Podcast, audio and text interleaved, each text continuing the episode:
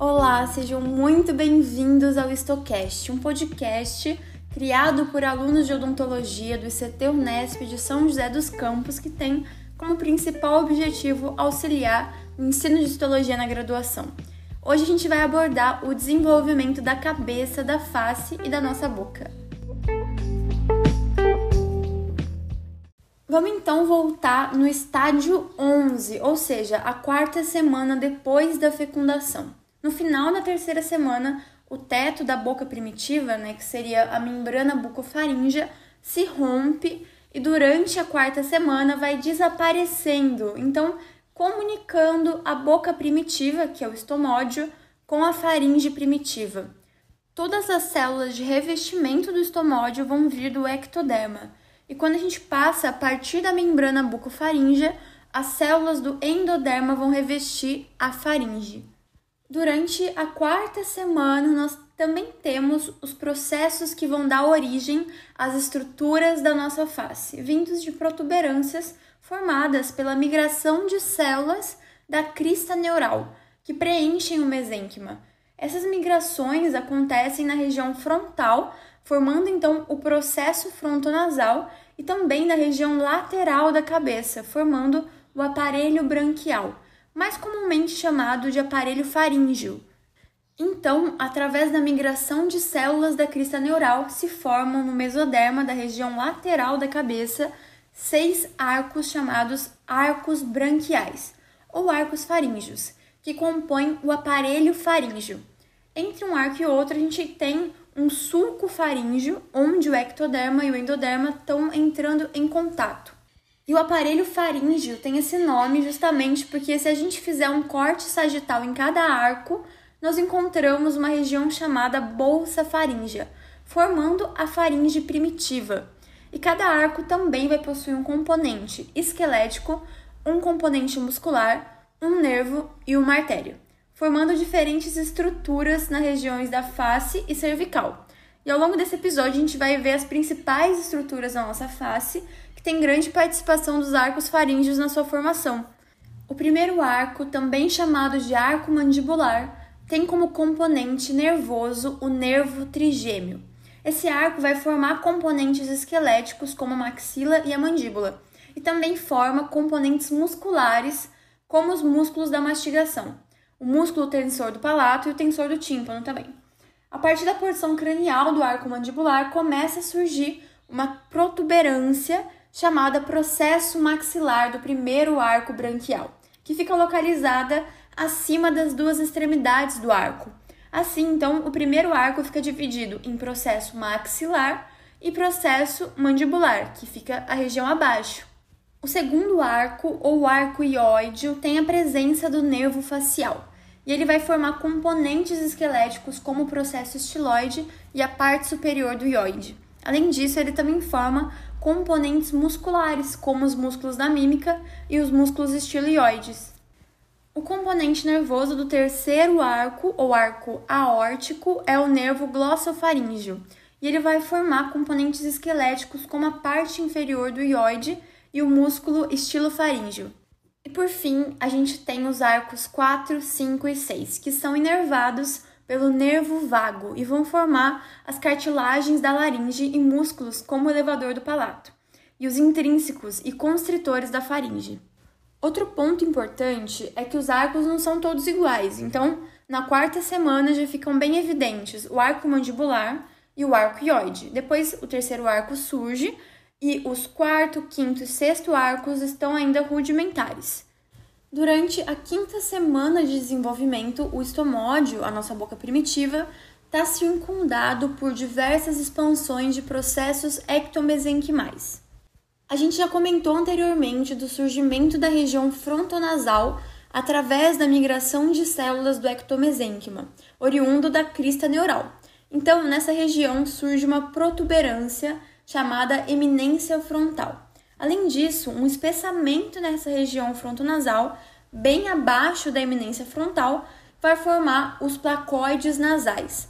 E em cada um dos placoides nasais ainda vão se formar duas elevações, uma mais lateralmente, chamada processo nasal lateral, e outra voltada para a linha média, chamada processo nasal medial. e entre elas a fosseta nasal. Cada processo é formado por células do mesoderma e da crista neural e revestido por células do ectoderma. E a partir do momento que essas células mesenquimais continuam a proliferar e aumentar o volume dos processos, vai havendo uma aproximação dos processos nasais mediais entre si, então se aproximando na direção mediana do embrião, e do processo maxilar com os processos nasais laterais. Porém, antes que aconteça uma fusão, vai se formar o sulco lasolacrimal. E nesse momento, os processos nasais laterais se afastam para formar as asas do nariz. E dessa forma, os processos maxilares continuam avançando até que acontece a fusão com os processos nasais mediais, formando então as regiões pré-maxilares, que vão dar origem ao lábio superior e ao palato primário. Ao mesmo tempo, os processos nasais mediais vão se aproximar na linha média e se fundir entre si, formando então a região central das narinas, o septo nasal, o filtro labial e a região da pré-maxila. Assim, o lábio superior vai ser formado pelos dois processos maxilares e pelos dois processos nasais mediais. E a gente consegue imaginar que quando essa fusão não acontece bem, nós temos como resultado as fissuras labiais, que podem acontecer de diversas formas, por exemplo, unilateralmente, bilateralmente ou até uma fissura que vai desde a órbita até a região bucal e tudo acontece nesse momento de formação. E o nosso nariz, como a gente já comentou, vai ser formado pelos processos nasais. Então, os processos nasais laterais vão formar as asas do nariz, enquanto os mediais formam a região central. Conforme o mesênquima da região nasal vai crescendo, vai se formando uma cavidade nasal primitiva, e a porção epitelial vai formar a membrana oronasal. Quando essa membrana é rompida, se forma a coana primária, que comunica a cavidade nasal e o estomódio, que é a nossa boca primitiva. E o lábio inferior e a porção inferior das bochechas vão ser formados pelos processos mandibulares fusionados, que ficam bem abaixo da boca primitiva.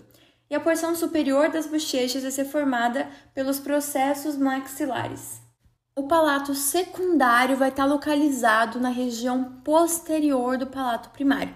E a sua formação se inicia na quinta semana e só vai terminar na décima segunda semana de vida intrauterina.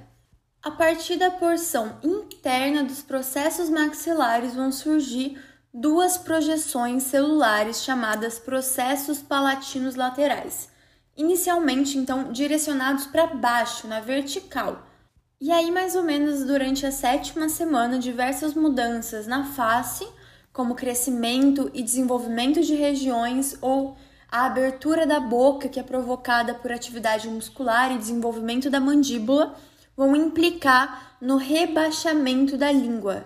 Isso vai permitir uma melhor movimentação dessas duas porções. E a partir desse momento, as células do ectomesênquima dessas porções vão produzir mucopolissacarídeos, que atraem água por pressão osmótica, deixando então essa área mais túrgida.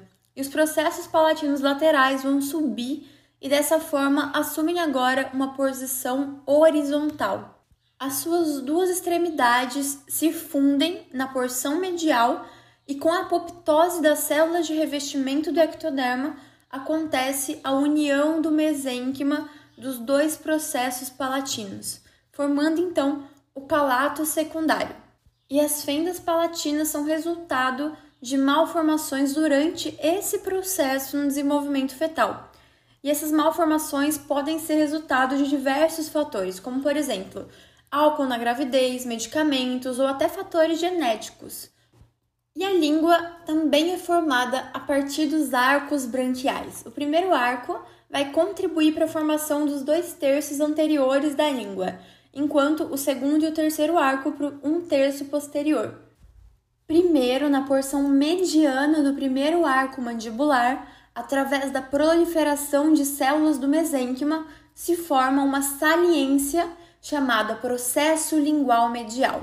E lateralmente nós encontramos dois processos linguais laterais, que vão aumentando de tamanho de forma que se unem com o processo medial. E essa união dos três processos acaba formando os dois terços anteriores, onde as papilas da língua se desenvolvem. Enquanto isso, na porção posterior se forma uma eminência chamada hipobranquial, que corresponde à proliferação de células do segundo, terceiro e quarto arcos branquiais. E com o passar do tempo, as células da eminência hipobranquial, que fazem parte do terceiro arco, se sobressaem às células do segundo arco, de forma que a região posterior é praticamente formada pelo terceiro arco branquial. E o quarto arco branquial vai estar relacionado com a formação da epiglote. A união entre as duas porções da língua tem formato de V, sendo chamada de V lingual, que forma o sulco terminal. E bem na sua região mediana nós encontramos o forame cego. É a partir do forame cego que se forma um cordão chamado ducto tireoglosso, pelo qual células endodérmicas de revestimento migram para formar a glândula tireoide.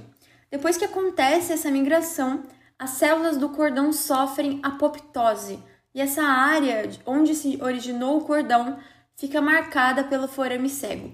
A região anterior é formada pelo ectoderma, enquanto a posterior é formada pelo endoderma. E por fim, o ectoderma oral vai crescer sobre o mesênquima subjacente, formando um sulco chamado língua gengival, que separa a língua do assoalho da boca. E por fim, vamos falar da mandíbula. Então, a mandíbula inicia seu processo de formação na quarta semana após a fecundação, bem cedo então, a partir de um bastão cartilaginoso chamado cartilagem de Meckel, que é localizado no arco mandibular. E a cartilagem de Meckel vai apenas orientar a formação da mandíbula, então não é a responsável por toda a sua formação, apenas em algumas regiões, como a de sínfise. A ossificação da maior parte da mandíbula é intramembranosa. Então, ao redor da cartilagem se inicia no ectomesênquima, entre o nervo incisivo e o mentoniano, a osteogênese da mandíbula, formando o corpo e o ramo da mandíbula. E além da sínfise mentoniana na região do côndilo e do processo coronoide, a ossificação é endocondral. Então acontece a partir de blastemas cartilaginosos, e essas peças vão sofrer uma proliferação de células em direção ao corpo da mandíbula, formando a estrutura final.